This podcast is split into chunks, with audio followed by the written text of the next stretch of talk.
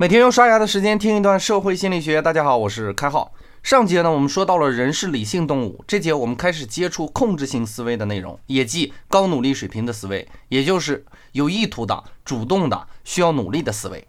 我们下意识的认为这部分思维是理性的，事实上我们可以证实的是，这部分思维的内容只能说是有目的的，并不能说是绝对的理性。在很多情况下呢，我们并没有我们想象中的那么理性。反事实推理就是如此哈，我个人认为这个翻译翻译为反事实思考可能更合理一点啊，毕竟带有推理的字眼显得我们相对理性一点。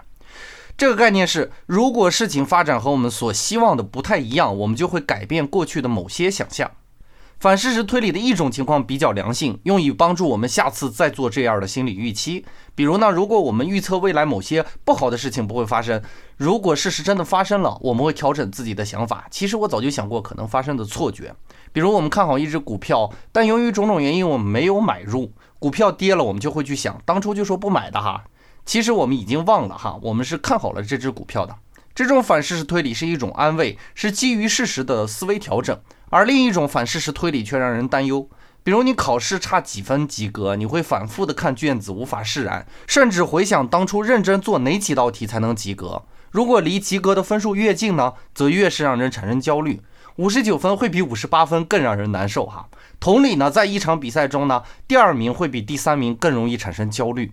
研究表明，经历过家庭悲剧的人，这个结果被逆转的次数越多，则忧虑越深。我们做一个可怕的猜想。如果一位母亲因为没有去接孩子放学而孩子出了意外，那么如果这个母亲有越多次可能提前去接这个孩子，这个母亲就越会悔恨。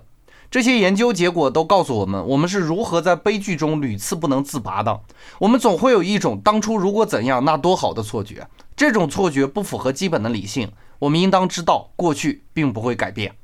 可能有的伙伴会说：“开浩，你说的不对。那有些人差一点及格也很开心啊，在比赛中得了第二名也会觉得很意外啊。”如果想解释这类的乐观情绪，我们需要引入另外一个心理学常用的思路，那就是心理预期为标的物的思考方式。我们需要明确一点，我们刚才所讲的所有的例子都基于一个基本的心理预期，那就是我不该这样，我应该得到更好的。而如果你去参加一场比赛，你只是抱着重在参与的心态去的，可能努力一下呢，你会觉得你可以拿第四名，这是你的心理预期。而如果以此为标的物去看，假如你得了第二名，你也不太会有反事实推理的行为，因为最终的结果超出了你的心理预期，你当然不会痛苦啊，反而会觉得更开心啊，你也会一闪而过的觉得我再努力一点就好了。但是这种开心总体会大于你的悔恨呢，你则会有更开心的理由。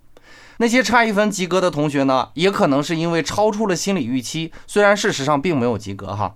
所以那些事后乐观的人，在某种意义上只是调整了心理预期，以避免自己的心理落差。比如很多的女孩子在面对感情的时候呢，更倾向于表现出来无所谓的态度，这样就能在即使感情过程没有达到自己预想的结果，也能让自己过得更好受一点。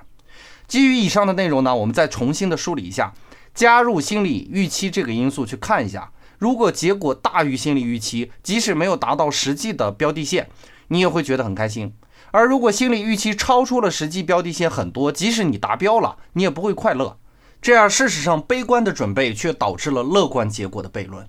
这就是反事实推理啊！我们觉得我们很理性，实际上我们理性吗？当然，开号并不是要求大家有悲观准备，而是要清醒地意识到，我们每一次试图突破一些什么，我们要尽力地去突破。而同时呢，我们要消除内心中的所有幻想，多一些当下的思考。即使未来我们需要承受更多痛苦的结果，少一点悔恨，多一点释然，哈，也许会过得更轻松一点。正如和平勇士所坚信的那样，我不再期待世界来满足我，放下期待的心，去迎接彻底的自由。本节的概念就播讲到这里，感谢您理解今天射星主要的内容。更多内容关注微信公众号“开号御书房”，我们下个工作日再见。